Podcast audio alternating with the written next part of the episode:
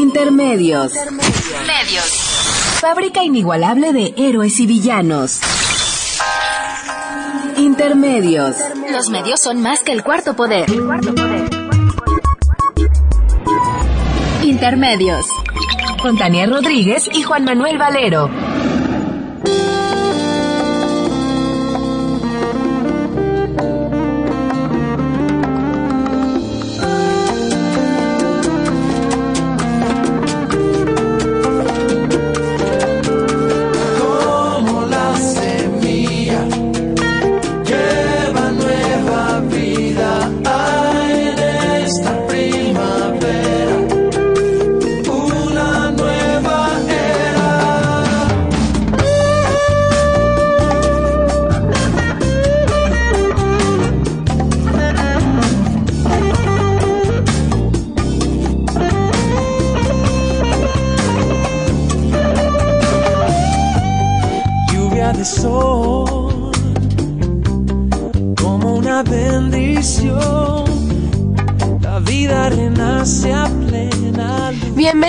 Intermedios, hoy jueves 7 de mayo del 2015. Los saludamos Tania Rodríguez y Juan Manuel Valero con el privilegio de poderlo hacer a través de los micrófonos de Radio NAM.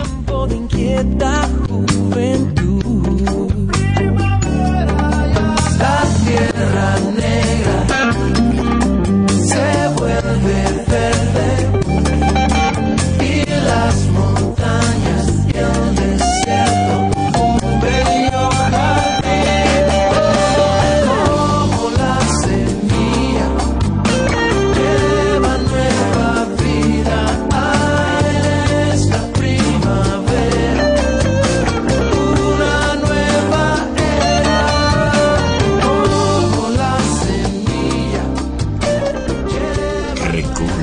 Pues así de lo más hippies, psicodélicos y sabrosones, entramos esta noche con Carlos Santana, ni más ni menos que de Autlán de la Grana, Jalisco.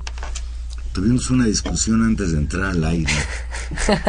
Queríamos entrar con algo que tiene que ver con Jalisco, por motivos obvios, ahorita vamos a platicar al respecto.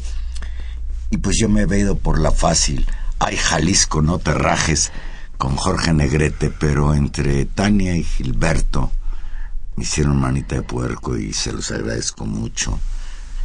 Don Carlos Santana también es de Jalisco, aunque esté radicado en los Estados Unidos desde que era chavito. Su papá era mariachi, fíjate. No, qué maravilla, un, un gran músico, un, eh, un buen ser humano un gran personaje. Un quinto de primera categoría. Y una música que siempre remonta, no sé si a, ustedes les pase, como a un estado relajado. ¿Tú te acuerdas de aquella de no, claro. Oye, ¿cómo va? Bueno, por supuesto. con Tito Puente.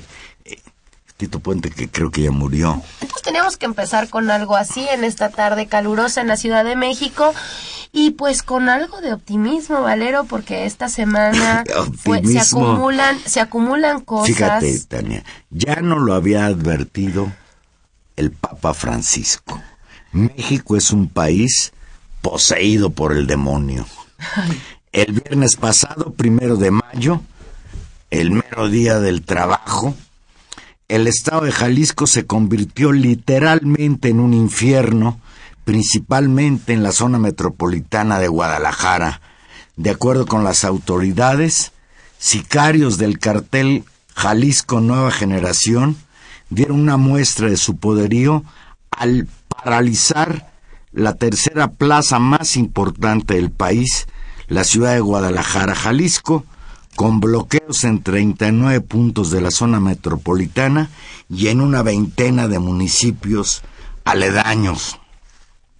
El enfrentamiento o las acciones de este grupo eh, que le llaman ellos miembros de un cartel del narcotráfico se extendió a los estados vecinos de Colima, Michoacán y sobre todo a Guanajuato y se dio un hecho, Tania, que parece que no había precedentes.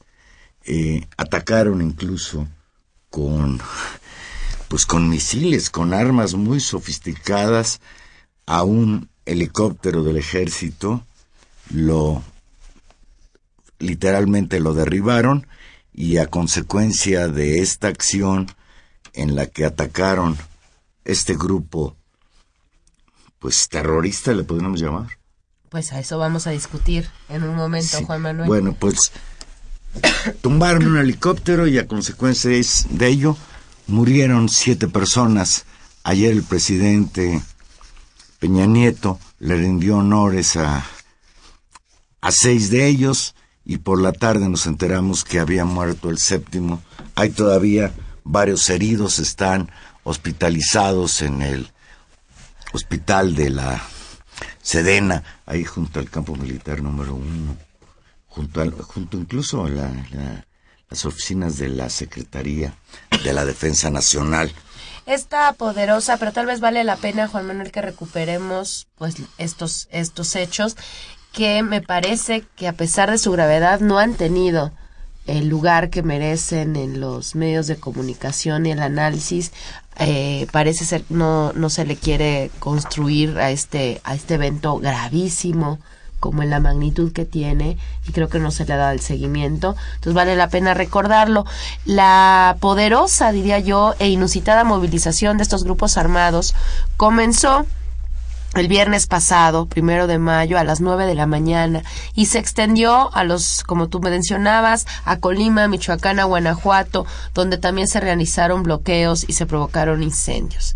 La magnitud de los acontecimientos propició que Enrique Peña Nieto ordenara que se reuniera el gabinete de seguridad de manera urgente y por la noche el comisionado nacional de seguridad Monte Alejandro Rubido dio una rueda de prensa donde destacó la puesta en marcha de la operación Jalisco en la que participan Sedenas, la Secretaría de Marina, el CISEN y la Policía Federal.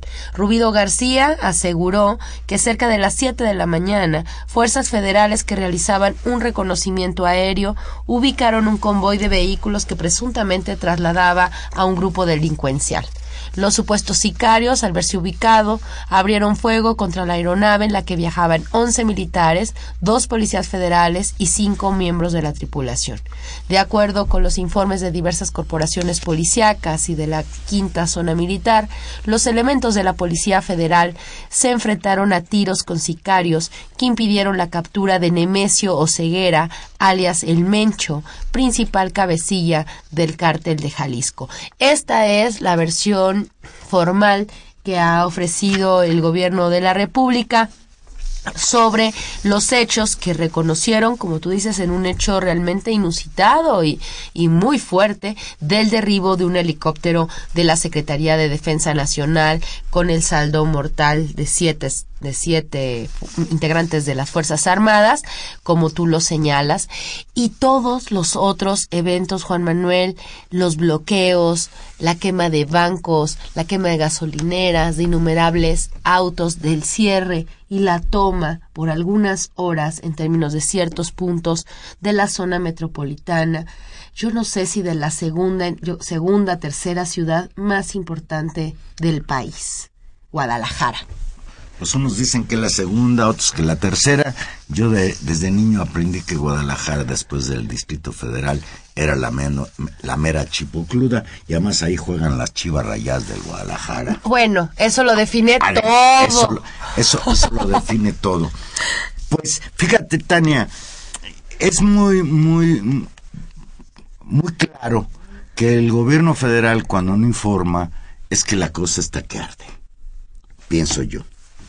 De acuerdo con Ricardo Ravelo, director de la revista Variopinto, leo textual, los hechos de violencia suscitados a partir del mes de abril y los primeros días de mayo en Jalisco dan cuenta del poder que ostenta Oceguera, quien hoy es el capo más buscado por las fuerzas federales, pero también el más protegido por las corporaciones policíacas de esa entidad. El cártel al que se hace referencia es un cártel denominado Cártel Jalisco Nueva Generación, que según las investigaciones de Ricardo Ravelo ha expandido su poder por todas partes, además de Jalisco, donde está protegido por las corporaciones policíacas y por ciertos actores políticos, Oceguera opera en Guerrero, en Michoacán, en Colima, en el Estado de México, Veracruz, Puebla e Hidalgo tenemos precisamente en la línea telefónica a Ricardo Ravelo. Buenas noches, Ricardo. Eh, buenas noches, un saludo al equipo y al auditorio. Ricardo, director de la revista mensual Pinto, destacado reportero de la revista Proceso en un tiempo y hoy y experto en narcotráfico y seguridad nacional, un referente en México para el, análisis de estos hechos. De entrada, Ricardo Ravelo, ¿por qué tal alarde de fuerza ese primero de mayo? ¿Por qué tal desafío hasta tumbar un helicóptero del ejército? ¿A quién le interesa aterrorizar a la población, aterrorizar al país? Eh, mira, en principio te diría que eh, toda esta oleada de violencia este, que hemos eh, enfrentado, hemos vivido en el país, particularmente en el occidente, Jalisco, pues es un, de alguna manera tiene varias explicaciones. Por una parte, lo veo como una reacción a las detenciones últimas efectuadas por la autoridad federal, que eh, siempre provocan reacomodos eh, en los territorios que dominan, puesto que las distintas organizaciones eh, están al acecho de de la, de, la fortaleza o debilidad y de los territorios que están vacíos o ocupados para, para este, eh, tomarlos eh, bajo su control. El caso de Jalisco es una historia pues bastante larga. Eh, en Jalisco se hay una digamos un, problema de ingobernabilidad sin duda como lo hay en el país, pero para centrarnos en Jalisco hay un problema de ingobernabilidad. Primero que nada, este hay que eh, primero analizar que el 90% de la policía de Jalisco está al servicio del cártel de Jalisco Nueva Generación. Que hay un gobernador que pues no tiene hasta donde se puede ver el mando del Estado, sino que el mando del Estado lo tienen eh, las estructuras criminales que esperan allí. Que hay personajes como Tony Duarte, financiero del gobernador eh, para su campaña, que de acuerdo con los expedientes de la Procuraduría General de la República está relacionado con el cártel de Sinaloa y que pues está incrustado con la fachada de empresario recibiendo beneficios eh, del gobierno de Aristóteles Sandoval. Eh, la situación en, en Jalisco pues no queda allí, o sea que, perdón Ricardo, podemos decir sin, sin, sin temor a equivocarnos tal cual tú lo sostienes, no solo aquí, sino en el, artículo que está publicado en, en, el número actual de la revista que tú diriges, de que el gobernador protege a este grupo criminal o es eh, rehén de él?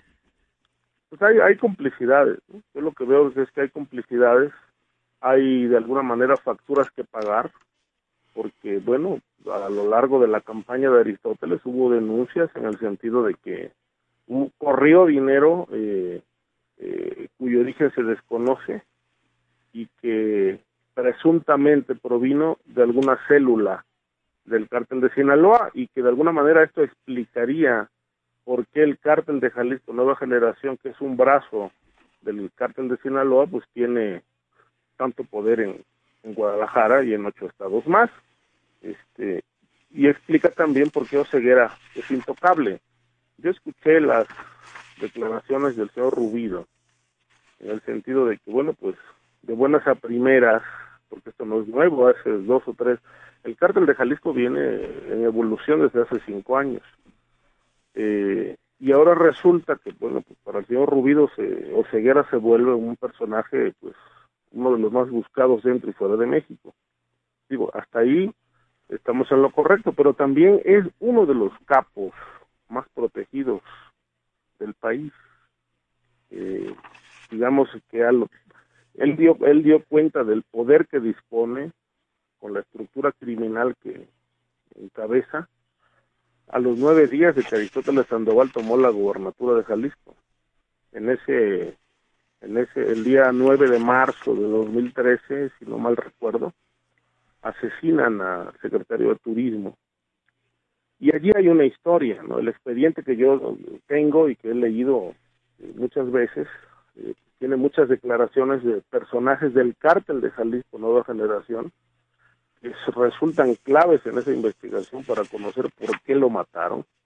Y ellos declaran que eh, el, el señor Gallegos, este, eh, de acuerdo con la información que dispuso en su momento o que le llegó de las áreas de inteligencia a Oceguera, estaba vinculado con los caballeros templarios. Estaba vinculado porque, según dice, dicen en el expediente, estaba lavando dinero del cártel de la tuta, que estaba próximo a ocupar un cargo a nivel federal. Entonces, asesinar a este secretario de Turismo es una manera de decir, alíñese, señor gobernador. De alguna manera, pero también había una amenaza de que el cártel de los templarios eh, irrumpiera en Jalisco y, bueno, desplazaran a Oseguera y a su gente. Y obviamente con esto, pues se fueran por la borda los compromisos que presuntamente contrajo Aristóteles desde la campaña para la candidatura para la gubernatura de Jalisco. Compromisos que en, en, esta en esta explicación y en este recuento de las investigaciones eh, policiales en curso y de la investigación periodística que han elaborado comprometía a este gobernador con este cártel y de ahí la asociación que se hace o el, el seguimiento que, que logra explicar con respecto al crecimiento del cártel Nueva Generación justamente entre 2011 y 2013 a la llegada del gobernador Aristóteles Sandoval. Si esto es así, Ricardo, le pregunto, eh, entonces lo que estamos, lo, lo que pasó este primero de mayo es un reacomodo de fuerzas, es un llamado de atención interno eh, y desde ahí para poder de ahí, desde ahí incluso valorar la, la, respuesta del gobierno federal y del propio gobernador. Sí, mira, esa situación que se expone en el artículo y lo que estoy diciendo ahora, pues explican una parte del conflicto, ¿no? Porque por otro lado, pues hay que considerar también que el cártel de Jalisco Nueva Generación ha hecho una labor de, de, de digamos, de corrupción, de corromper a estructuras policíacas, ministerios públicos, eh, de los penales. O sea, de hecho, si, si, le, si, si leemos en detalle lo que dicen estos testigos, este, pues bueno, uno se queda estupefacto, ¿no? O sea, tenían gente para todo. Si caía preso un operador del cártel, sabían a quién recurrir en el gobierno del estado para liberarlo.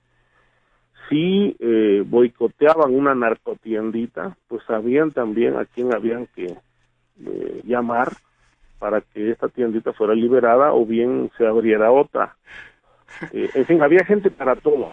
Entonces esto explica un, crecimiento pues exponencial del grupo dentro de, Jalisco y por otro lado, bueno, este, la atrofia del Estado, del gobierno del Estado, pues queda más que evidente porque pues todos estaban maniatados por compromisos, por corrupción, por lo que fuera, por lo que fuera, estaban maniatados, no hay capacidad de reacción.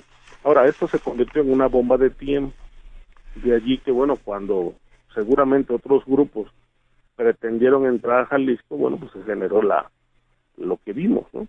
Y obviamente ya con una situación eh, de alto riesgo, porque ya no era la primera vez que había violencia, así hubo asesinatos de diputados, los militares eh, emboscados o ejecutados, Así es. Eh, otros hechos sangrientos, pues bueno, esto atrajo el reflector de la autoridad federal, emprenden un operativo y bueno, pues eh, aquí vemos lo que quizá no habíamos visto, una capacidad de artillería del cártel de Jalisco como seguramente la tuviera alguna otra organización eh, bélica eh, perniciosa del mundo. Es, con capacidad es, para derribar un helicóptero. ¿no? Eso le iba a preguntar yo, eh, Ricardo Ravelo usted ha seguido durante años el transcurrir de las acciones de los grupos eh, delictivos, la escalada de violencia estado en el país. Eh, a mí me da, me queda la sensación de que la prensa, incluso en la opinión pública, sea, tal vez no en la prensa, pero sí en los medios de comunicación y sí en lo que se construye como opinión pública, no hemos eh, sopesado lo que significan estos hechos en una ciudad y en un estado y la dimensión de lo que pasó el primero de mayo. Yo le pregunto en ese sentido su opinión, es decir, ¿de qué tamaño es este esto que vimos? Pues fíjese que eso que usted dice eh, eh, pareciera que lo estoy escuchando en voz de un extranjero. Si la gente de fuera dice, bueno, ¿cómo es posible que ustedes puedan vivir en ese país donde hay tantas matanzas y balaceras y donde prácticamente la mitad o más de la mitad del territorio está penetrado por la delincuencia organizada. O sea, esto no, no es un país con leyes, no es un país, es un país destrozado, es un país que no tiene garantías de, de patrimonio ni de vida. En efecto, es decir, eh, toda esta situación se desbordó este, por múltiples factores, pero esto que estamos viendo, digamos, este nivel de violencia, y en esto quiero ser eh, muy claro, es decir, ya se vivió en Colombia, ya hay experiencias internacionales, se dieron cuenta de cómo evolucionó por corrupción, por complicidad el crimen organizado. Lo que mostró el cártel de Jalisco es justamente lo que mostró en su momento más, eh, digamos, importante el cártel de, de los eh, hermanos Rodríguez Orijuela en, en Colombia, donde, donde incluso tenían capacidad para derribar aviones comerciales. Hay un diagnóstico internacional de que en México viene una etapa de narcoterrorismo y esto implicaría, según estos estos analistas y estos estudios, que incluso la etapa de violencia puede considerar hasta ese ese este esa estrategia de desestabilizar el país derribando no solamente aeronaves oficiales, sino comerciales. Es decir, eh, cuando esto llegó en Colombia, la clase empresarial que hoy está en una burbuja, estamos hablando de los ricos de abolengo, este, que ni voltean a ver lo que está pasando porque lo único que les importa es amasar más dinero, conseguir más fortuna. O sea, tuvieron que, como se dicen los jóvenes, ¿no? Poner las pilas porque el país se volvió invivible hasta para ellos. Y entonces fue cuando empezaron a tomar ciertas medidas para que el Estado tomara controles respecto de la aplicación de la ley de la gobernabilidad. Entonces esta etapa todavía está empezando en México. Ya ya vimos algunas muestras de lo que pudiera ser narcoterrorismo cuando derribaron el avión de, de Muriño y Vasconcelos ya vimos cuando derribaron el helicóptero, cuando del secretario de Seguridad Pública de Vicente Fox, vimos ahorita esto, que ya confirmaron que fue un, una, un, disparo con arma de alto poder, lo que le, rompió el rotor de cola al helicóptero. Bueno, ¿qué, qué puede seguir? Pues que baje un avión comercial. Y, la... empiece una, una etapa de pues, verdadero caos terrible, incontrolable. Y la otra cosa, es decir, la, la, las quemas de comercios, los cierres en la calle, pues también genera un efecto de temor, o sea, efectivo en la, en la sociedad. Y le pregunto, es decir, a ese respecto, escuchaba hoy una entrevista que daba justamente Aristóteles Sandoval, insistiendo de manera reiterada que se trataba de vandalismo que bajo ninguna circunstancia se podía llamar que eso de terrorismo. Y me parece que ahí hay una pista muy grave con respecto a, la propia dimensión que le está dando el gobierno y el nivel de respuesta. Es decir, hay, parece ser toda una intención de, de minimizar lo que ha sucedido. Como siempre, ¿no? El discurso oficial siempre ha sido ese, minimizar las cosas pero en realidad los diagnósticos dicen otra, otra, plantean otro panorama. Es decir, tan en riesgo está el país de sufrir atentados terroristas que bueno, ya las autoridades federales tienen una división de, trabajo eh, concretamente para prever situaciones de riesgo en materia de terrorismo en México. Hay presupuesto, hay estudios, hay analistas. ¿Quiere decir esto que? Bueno, pues que, que hay amenazas para el país. Y particularmente yo observo, de acuerdo con lo que los elementos que dispongo, este, esta situación de presunto narcoterrorismo puede venir del propio narcotráfico, cuando está elevando las posibilidades de generar violencia y de enfrentarse al Estado, como lo está lo, vimos ahora en, en, Jalisco. No es la primera vez que la policía queda en evidencia, que el ejército queda en evidencia frente al poder de artillería del crimen organizado. Lo hemos visto en Tamaulipas, lo hemos visto en Sinaloa, en Tijuana, en Nuevo León. Es decir, ya no hay ninguna, eh, desde mi punto de vista, salvo el poder de la ley, el poder de, digamos, de la aplicación de la ley, pero en materia de armamento, este, prácticamente podríamos decir que están de iguales a iguales, ¿no? Ahora, ¿cómo se armaron estos grupos? Pues habría que preguntarle a la gente del ejército, ¿no? A los funcionarios de aduanas, ¿cómo entraron esas armas? Porque detrás de todo ese, de toda esa artillería, de todo ese armamento que tienen los cárteles, pues hay responsables.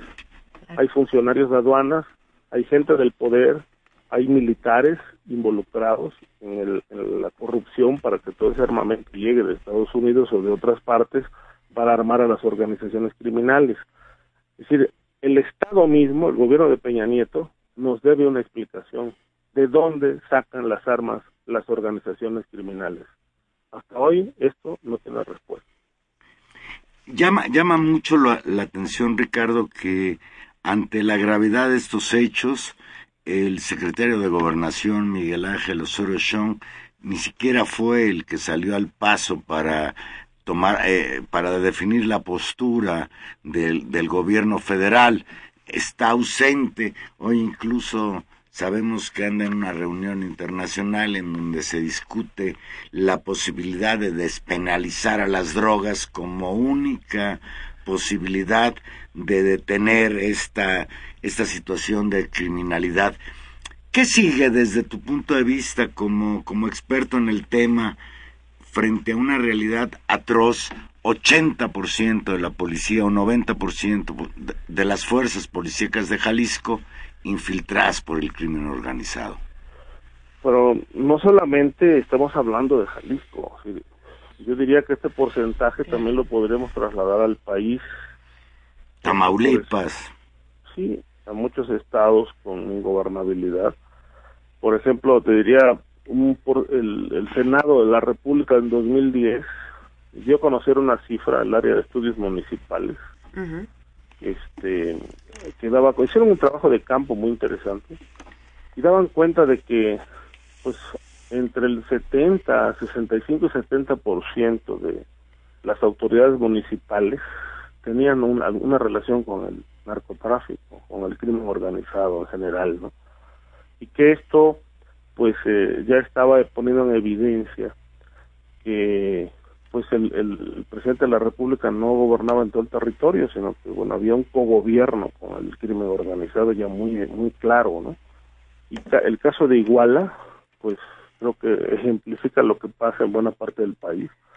Hay personajes como el exalcalde de Iguala que han servido al crimen organizado, que han sido abanderados por distintos partidos y que pues eh, en la práctica han roto los paradigmas, es decir, antes era el crimen organizado los que llegaban amenazaban a los hombres del poder. Hoy ya no, o sea, hoy es al revés. Hoy ya es la misma estructura criminal la que postula candidatos eh, en alianza eh, perversa con los partidos políticos para llevar a estos personajes a las alcaldías, a los congresos, a las gobernaturas y bueno, y vaya usted a saber a qué nivel están ya incrustados. Es un problema que se llama narcopolítica. Y si el y si al poder están llegando criminales, pues entonces no hay política, ¿sí? No hay política porque la política eh, se maneja con otras artes. Y estos personajes que están llegando al poder nada más responden de dos maneras, con violencia y con corrupción. Entonces, por eso cuando nos preguntamos por qué la violencia continúa en el país, eh, pese a que se han detenido a tantos capos y están presos, yo creo que en parte una respuesta podría ser esa, ¿no? Porque están llegando al poder narcotraficantes disfrazados de políticos pues un, es, un escenario muy complicado y que efectivamente mientras, mientras como en los casos históricos que conocemos, como Colombia, como cierta zona digamos, de Italia, no saquemos como sociedad, como otros actores, las conclusiones para, para poner freno a esto y se cumplan ciertas estrategias políticas para frenarlo, pues seguimos en este curso y, y parece que nos vamos acostumbrando a este tipo de noticias. Sí, es lo grave. Y ahora, ahorita que mencionaba Valero el caso de, este, este intento de despenalizar drogas, pues bueno, en principio yo cuestionaría eh, qué tanto eh, se trataría de despenalizar, porque hay una despenalización de facto. Exacto. Es decir, ya se consume sin ningún problema. Cualquier tipo de droga se siembra y el ejército los protege allá en Guerrero, hay sembradíos de amapola con campamentos militares que protegen los sembradíos de droga. Ahora, eh, analizando la experiencia internacional, yo te diría, despenalizar las drogas no, no, no resuelve el problema eh, del narcotráfico. En principio, eh, ¿qué, qué, se rompería con la despenalización de drogas? Se rompe la, la cadena de protección, porque a partir de que ya no es clandestino, ya no es ilegal, pues bueno, de alguna manera se le golpea a la corrupción. Pero hasta bajaría el precio, lo cual afectaría a los, a los narcotraficantes pero no el consumo, si el consumo en Canadá, en Holanda, en otros países pues se disparó mucho, justamente cuando ya es libre, bueno, pues eh, creo que no, la experiencia dice que no es la vía, ¿no? Eh, pero tampoco está resultando eficaz el combate por la vía de la fuerza. Entonces se necesita, desde mi punto de vista, pues trabajar en una estrategia diferente. ¿Qué, qué no se ha golpeado, desde mi punto de vista? y creo que aquí coinciden muchos otros expertos en, esta materia, no se ha golpeado el nervio financiero del crimen organizado. ¿no? En este país se habla de detenciones, de descabezamiento de cárteles, se habla de, de, detenciones de, de, gatilleros, etcétera, pero no se habla de que desmantelaron una red de lavado, no se habla de que la unidad de inteligencia financiera desmanteló el patrimonio del cártel de Sinaloa, tampoco se habla de las propiedades de la tuta, dónde lavaban el dinero, dónde está el recurso, en dónde está invertido. Le ha seguido la huella al dinero de los caballeros templarios y de los grupos. De eso no se habla. Mientras ese nervio financiero esté vivo, operando, pues el crimen organizado seguirá este, de pie. Dice ese famoso verso de bien me quieres, bien te quiero, no me toques el dinero y parece ser que, que de eso se trata. Y pongo un elemento eh, final en la mesa que es en este contexto en el país de Jalisco, de estos estados, se están desarrollando campañas federales para elegir Congreso, un Congreso que teóricamente debería hacer leyes justamente para atender y construir eh, estructuras jurídicas que permitan atacar esta, esta cuestión financiera. Y sucede no solamente ese proceso político, sucede en campañas que como se ha organizado la política, pues no solo en México, en muchos lados, pero en México particularmente, necesitan mucho dinero. Un comentario sobre las campañas en este contexto.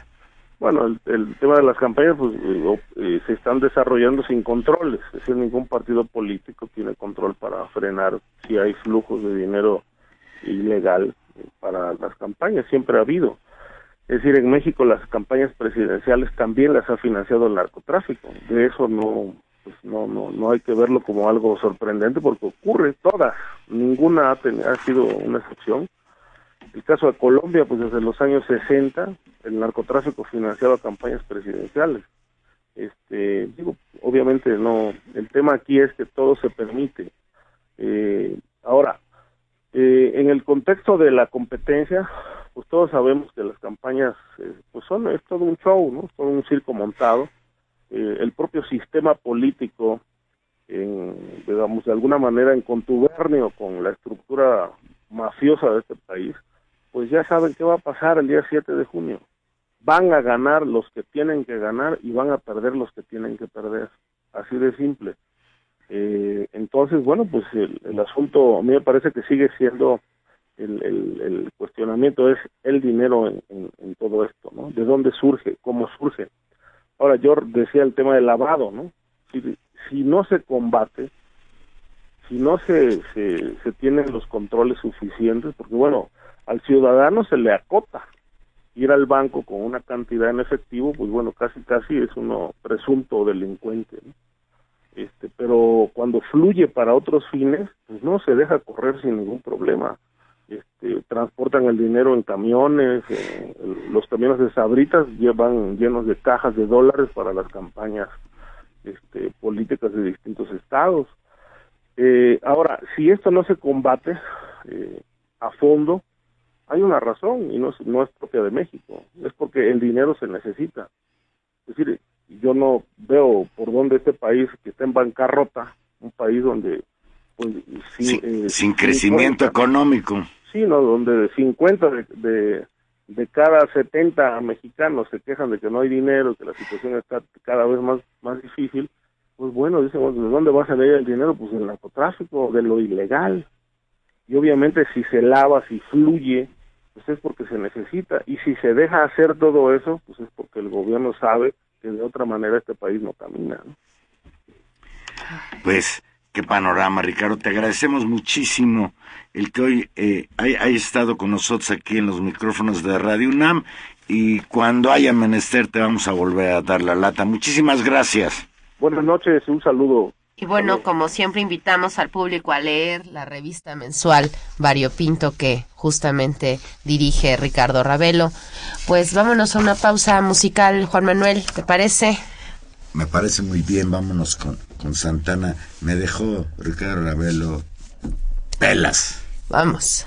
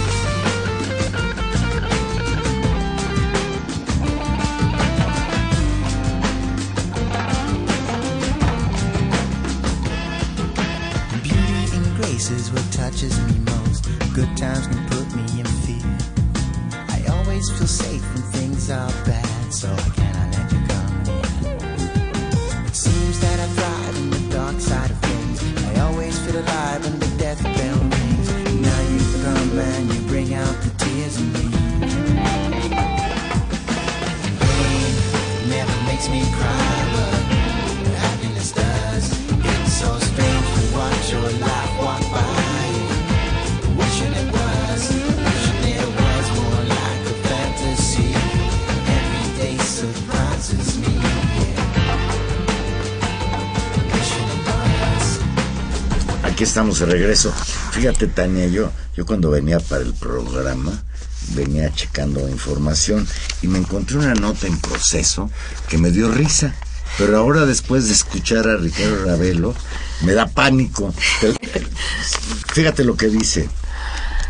El candidato del PRI al gobierno de Baja California, Ricardo Barroso, aseguró que el financiamiento de su campaña proviene del crimen organizado. Leo textual. Mi carrera política y trabajo es transparente, por eso también el financiamiento de mi campaña no tendrá lugar a dudas de que viene del crimen organizado, declaró Barroso durante un debate organizado en el foro Coparmex. En otros momentos de su intervención, el abanderado del PRI a la gubernatura de Baja California recalcó que de ganar las elecciones gobernaría con transparencia. ¿Qué tal? Bueno, claro. ¿Será broma? ¿Será.? No, me imagino, me imagino que habrá sido un lapsus. Me imagino. Ya no creo que estemos en este nivel de, honestidad y de transparencia, lo dudo. Eh, pero el lapsus es muy significativo. Y es muy significativo que esté en la. Que, asumiendo que es un lapsus, que yo creo que lo es, eh, bueno, es muy significativo y, y, y, quien sepa algo de psicoanálisis sabrá lo que el lapsus, pues dice lo que no se puede, lo que uno no quiere decir, ¿no? Y que, y que está ahí. Eh, pero lo que sí, Juan Manuel, lo que está en la mesa es efectivamente el papel que juega el enorme negocio del narcotráfico eh, y, su, y su relación íntima con la política y donde el momento el momento de articulación de estos, de estos dos eh, actores, tanto ¿no? Los, los políticos y, digamos, este, este negocio, eh, bueno, se puede dar en muchos momentos, pero un momento estelar de esa articulación son justamente los compromisos que se acuerdan en las campañas electorales. Es decir, lo que hoy está ocurriendo en el país a nivel local, sobre todo en los estados donde se eligen eh, presidentes municipales, donde se eligen gobernadores, donde, donde, se, donde se eligen ejecutivos y también a veces eh, legislativos, lo que ocurren es todo este entramado de presiones, negociaciones, acuerdos y debemos reconocer que en el, digamos, en el repertorio de acción y de presión de estos grupos están estos tres elementos. Está el acuerdo económico, digamos, de comprarse, venderse, está la lógica de los pactos, ¿no? Donde se intercambian eh, directamente cosas y favores políticos de un lado y del otro, y donde también hay que reconocerlo, hay presión, hay, hay presión con el miedo, hay, hay búsqueda y acecho de los, del, del crimen organizado en contra, digamos, de esta playa de, de candidatos y de posibles autoridades que, que, quieren ser capturadas. Es decir, y ante eso no hemos encontrado los mecanismos de defensa como sociedad. Estamos en un proceso electoral eh, que ya va casi eh, terminando su primera etapa, digamos su primera mitad, y, y mira que, que esto, esto a, a, ras de tierra, esta, esta, esto que se sigue en los recuentos, por ejemplo, del trabajo periodístico de Ravelo, pues es brutal de lo que nos enteramos después, o sea, lo que se registra es quién fue el financiero de la campaña de Aristóteles Sandoval y por lo tanto la lógica de los compromisos que después se pueden exceder. Eso pensémoslo a nivel local y masivo en todos los municipios, distritos, estados donde se rejuegan elecciones y eso pues no nos puede no nos puede dejar de preocupar y de poner el énfasis que es una manera específica en cómo se viven las elecciones en este país y eso es una democracia narcotizada. Fíjate. Pervertida. sobre este tema bárbaro. A un mes de que se venció el plazo para indagar los mecanismos que hicieron posible la postulación del exalcalde de Iguala, José Luis Abarca, implicado en la desaparición de 43 normalistas de Ayotzinapa, la comisión especial creada por el Partido la Revolución Democrática concluyó ayer que los chuchos, esta corriente política, tuvieron responsabilidad en el, en el impulso político del, del exedil de Iguala. La comisión encabezada por Pablo Gómez destaca que Abarca fue electo candidato en ese municipio guerrerense porque ganó los apoyos de los líderes locales de Nueva Izquierda, los Chuchos, y de Alianza Democrática Nacional, conocida como ADN. Lo anterior ocurrió, escucha esto, a pesar de que Jesús Zambrano Grijalva, en aquel entonces presidente nacional del PRD y miembro de esa corriente de los Chuchos, tuvo conocimiento de los nexos de los hermanos de María de los Ángeles Pineda Villa, esposa de Abarca, con el grupo delincuencial Guerreros Unidos. La comisión que presentó hoy su informe en rueda de prensa advierte, y lo textual, que José Luis Abarca no ganó la encuesta, sino los apoyos de los representantes de la mayoría de los grupos representados en la mesa de negociaciones, valga la redundancia, con la inclusión final y a jalones del grupo de Ángel Aguirre, lo que le dio el triunfo a Barca, a pesar de que la encuesta interna no lo favorecía. Incluso antes de que Abarca fuera electo, Zambrano había solicitado de forma verbal a Alejandro Poairé, entonces secretario de Gobernación, que le informara si José Luis Abarca y su esposa tenían vínculos con uno de los grupos que procedían de los Beltrán Leiva o cualquier otro. Al decir del propio Zambrano, le mencionó la pertenencia de los hermanos de María de los Ángeles Pineda a un grupo de delincuentes y el encarcelamiento de uno de ellos, todo lo cual era público y precisamente el motivo de la consulta. Sin embargo, Zambrano no hizo nada para detener esta candidatura, candidatura incluso a la mala desde el punto de vista de que se brincaron la llamada, la, la llamada encuesta interna. Ahí está clarísimo, es un ejemplo, pero un ejemplo brutal, porque hoy, y yo dudo que así sea, él es el único responsable intelectual de lo que fue ese crimen atroz en Iguala contra los estudiantes de la normal rural de Ayotzinapa. El reporte continúa en, en, el relato y reconstrucción justamente esto que decíamos, lo que, lo que en muchos municipios ha pasado y está pasando ahora, la selección de candidatos y el proceso de campaña y el impulso y la suma a través de la suma de voluntades de los líderes locales a partir de que, en buena medida, y uno lo sabe, a partir del dinero y de la movilidad, digamos que en el pago de campañas, en el pago de favores está. En este reporte también se cita que Lázaro Mazón, usted lo recordará, un, personaje que incluso eh, se, se, se enunció en algún momento como el candidato eh, de Morena a al gobierno de Guerrero, que finalmente, pues por este escándalo se retiró y, y, no obtuvo ni la candidatura y digamos se hizo un lado, que Lázaro Mazón, quien formaba parte del gabinete del gobernador Aguirre, eh, se señala que, la, que admitió que en la víspera de la selección del candidato de Iguala había llamado al entonces gobernador Aguirre para pedirle apoyo a la, de la candidatura de Abarca, debido a que el exmandatario más bien era partidario de Oscar Díaz Bello, quien peleaba con Abarca por la candidatura de Iguala.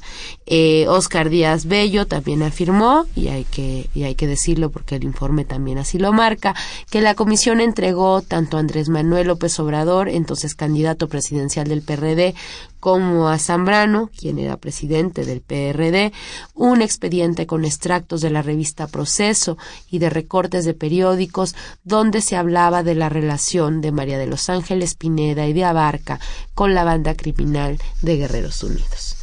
Bueno, ese es un tema de cómo los mecanismos de información en los partidos tienen que construir estos contrapesos políticos que permitan fijar reglas para evitar que pase este tipo de candidatos. Fíjate, dice Manuel Munguía, hola Manuel, que nos llama Distacalco, no hay nada más seguro que la violencia, inseguridad y muerte antes y después del 7 de junio todo es producto de la narcopolítica, el tráfico humano y de armas. Parece inducida la situación desde Estados Unidos.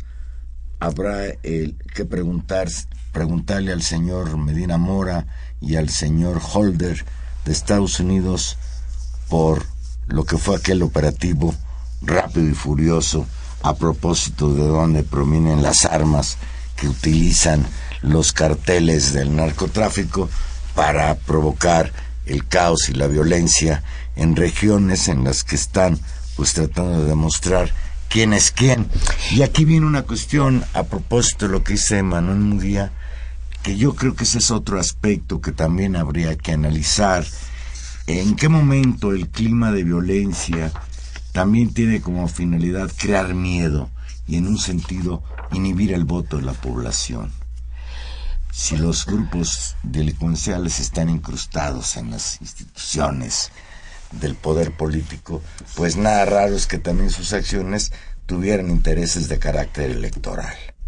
Pues de carácter electoral puede ser en ese sentido, Juan Manuel, pero en un sentido muy explícito en términos también de apoyar eh, con dinero, con recursos, con lo voy a decir así, con la movilización de las bases sociales que están a su sueldo y a su servicio eh, el rejuego de las campañas y esto es muy poderoso y articula con una segunda parte del, de la investigación y de las conclusiones muy interesantes que elaboró esta comisión especial del Partido de la Revolución Democrática sobre el caso que me parece trata de hacer una revisión del asunto y en la cual se señala que en el caso de Ayotzinapa eh, no, ha, no se han establecido las responsabilidades políticas adecuadas, que hay indolencia del posicionamiento del Congreso de Guerrero. Es decir, quienes también deberían aportar y hacerse cargo del, del proceso de esclarecimiento no lo hacen, es decir, el propio Congreso, y ahí volvemos a pensar a quién responde entonces el Congreso,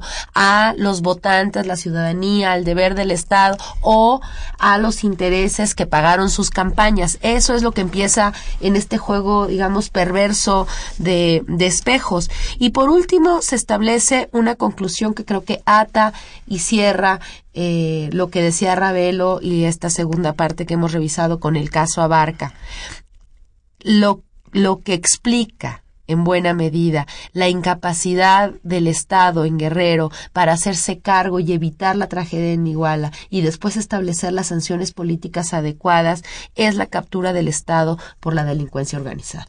Es decir, la ausencia de gobierno, un estado de ingobernabilidad y la quiebra, digamos, de pues la, las relaciones políticas eh, civilizadas en, en, en, el Estado, ¿no? Es, es, es, realmente muy, muy, muy importante lo que ahí se dice. Dice Máximo García que felicita a Ricardo Ravelo por la claridad en sus ideas y que por otra parte le manda un jalón de orejas a Mancera, el jefe de gobierno capitalino, Ay. en este caso porque no, no tapan los baches qué se gasta el presupuesto. No, ay, qué bueno que lo di. Yo, yo también sufro, sufro los baches. Yo creo que todos los capitalinos sufrimos.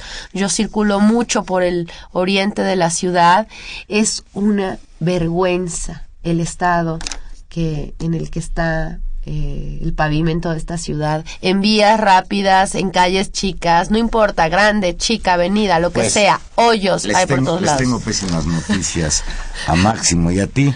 Ah, Y eso que todavía no empieza la temporada de lluvias. Ah, no, bueno. Para que, para que vayan. ¿Cuántas Sí. llantas he echado usted ver, este Tania, año? Antes de Yo irnos, dos o tres. Aquí Silvia García de Benito Juárez nos hace una acotación. Dice, el señor Carlos Santana vino en 2012 durante las elecciones a tocar en, el audit- en un auditorio por Azcapotzalco y allí apoyó al PRI, por eso cayó de mi gracia. Pues- Más allá de fanatismos, hay que pensar por quién votar. Yo apoyo a AMLO porque hizo cosas buenas en el Distrito Federal, no como los demás. Bueno, pero toca muy bien. No, no, no, sí es cierto que, que lo usan para apoyar campañas que chafa Santana. Habría que... Bueno, vino esta vez y, y tocó aquí en la ciudad y parece que tocó muy bien. Y, y bueno, hay que hay un nivel en el que tú no separas, o sea, tú no separas la obra literaria de Vargas Llosa de sus decisiones, la No. música fantástica de Santana de sus decisiones. Hay un punto en el que, bueno, ¿qué se le va a hacer? El Pues- box magnífico de Márquez, Yo- de sus de sus deposiciones Yo políticas. si llego a, co- a corroborar esto que dice Silvia García, me va a pasar lo mismo. Aunque desde luego eso no implica negar la calidad musical del de eso hablamos, de eso Sí. hablamos. Dice Rebeca Gutiérrez, que nos llama de Álvaro Obregón, dice, en el Foro Económico Mundial, Enrique Peña Nieto habló de un México que no existe y de que dejará un gran legado cuando la verdad va a dejar miser- en la miseria un país vendido por sus reformas y endeudamiento y copado por el crimen organizado. Leí, vi por ahí en Twitter una leyenda que decía, ya no sabemos dónde empieza el PRI y acaba el crimen organizado. Y, y verdaderamente suena, suena terrible, pues, que la clase política en general, no solo el PRI, hay que decirlo, esté cooptada por el crimen organizado o forme parte ya de él. Bueno, y para, para documentar tu optimismo, Juan Manuel, eh, hoy en una en, a, a pregunta expresa de varios periodistas sobre cuáles eran los grandes problemas de distintos países, Enrique Peña Nieto dijo que del suyo era la corrupción, que era una demanda urgente, pero que recordáramos que ese problema, pues que, que, que es un lastre para el país, es un problema de cultura de los mexicanos y deberíamos todos de hacer un esfuerzo por cambiar, pues, ponga el ejemplo, ¿no? la corrupción somos todos. Ya lo había dicho ¿Qué hace poco. como es una manera de, de salir al paso a la propia corrupción que él engendra y no habría que olvidar quitar el dedo en renglón de lo que significa el conflicto de intereses en términos de aquella residencia, la llamada Casa de las Lomas, que jamás nos han podido explicar a cabalidad, aunque ya tienen ahí un señor de apellido Andrade, Virgilio Andrade, Virgilio Andrade. que que hace una investigación muy seria. Yo nomás lo veo y me da un poco de risa. Oye, y siguiendo. es cómica. Siguiendo ejemplos, ¿qué ha hecho la, la presidenta de Chile con respecto a los actos de corrupción? Justamente en estos días, lo que ha hecho es despedir a la mayor parte de su gabinete. Es decir, sí se pueden hacer cosas. Híjole, si en México no, pero Peñeto no puede hacer porque forma parte de... Pero a ningún nivel. Y, y, regreso al caso de Otsinapa que hace, que hace varios programas que no hablábamos. En este mismo informe se dice, los policías de Cocula, que fueron los que son responsabilizados del, asesinato eh, formalmente de los, de los estudiantes o de su desaparición o de aquello que haya sucedido, eh, están en la cárcel. Pero sus mandos, el presidente municipal, están ahí como si nada y los miembros de su partido, en este caso del PRI, no han dicho esta boca es mía al respecto y esas cosas son las que deberíamos dar seguimiento, pero seguiremos dando seguimiento el próximo jueves, Juan Manuel, porque ya se nos acabó este programa. Pues muchísimas gracias. Estuvimos hoy con ustedes en los controles técnicos Humberto Sánchez Castrejón, en la producción Gilberto Díaz Fernández y en los micrófonos. Tania Rodríguez, aquí estaremos el próximo jueves a las 8 y 5 en Intermedios. Y Juan Manuel Valero, lo único que tenemos que festejar son triunfos ajenos, verdaderamente, quienes tuvimos el privilegio de ver ayer jugar al Barcelona y ver ese gol que metió Lionel Messi, el segundo gol. ¿O me ibas a decir que ibas a festejar el triunfo de Mayweather? Bueno, vamos. No, no, no, que con... Ese fue, ¿verdad? Ya no hablemos de box. Adiós.